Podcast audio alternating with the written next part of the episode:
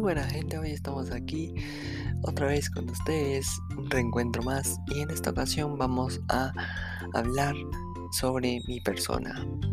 Así es, hoy vamos a conocernos, hoy van a conocer un poco más sobre mí y también esto espero que les ayude y que ustedes también hagan lo mismo para que así puedan conocerse y valorar lo que tienen y lo que no, pues ayudar a mejorarlo.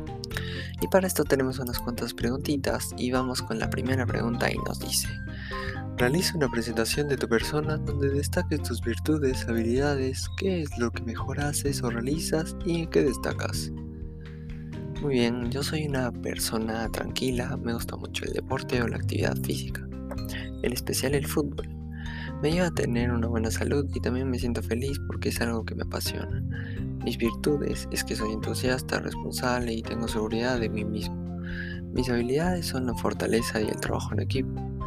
Lo que mejor hago es el deporte y destaco en el fútbol. Nos vamos a la segunda pregunta. ¿En qué te gustaría mejorar o trabajar con tu persona para sentirte mejor? Muy bien, a mí en lo personal me gustaría mejorar en mis tiempos, organizarme de una mejor manera, ya que yo desarrollo mucha actividad deportiva y eso se me complica un poco con, con las actividades del colegio, ya sean trabajos, tareas, exámenes, exposiciones, trabajos en equipo y tengo que estar en constante entrenamiento y es un poco agotador, es un poco cansado.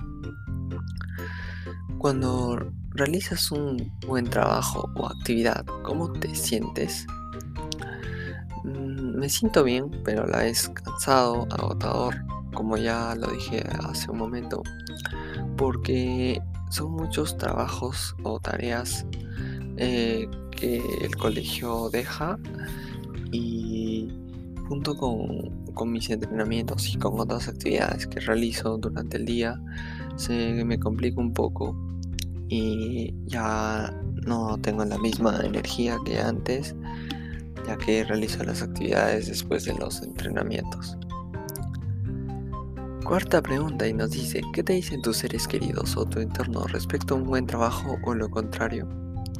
Me esfuerzo mucho para sacar buenas notas y ser bueno en el colegio, porque mis padres siempre me apoyan y me dan todo lo necesario. Yo también tengo que apoyarlos y no traerles complicaciones con mis obligaciones en el colegio. Quinta pregunta nos dice, ¿tú crees que la utilización de redes sociales ha afectado la autoestima de las personas? ¿Por qué? Sí, muchas veces la gente critica a las personas por vestirse de una manera, su color de piel, su físico y muchas otras cosas más. Pero yo creo que eso no es motivo para que una persona se baje la autoestima, ya que nosotros debemos mostrarnos tal y como somos y no debemos dejar que los comentarios no nos afecten. Y sexta y última pregunta para terminar, porque esto es algo breve. Y nos dice, ¿qué crees que necesite tener una relación para ser sana? Las relaciones sanas se construyen sobre la base de una comunicación sana, el respeto mutuo y la confianza.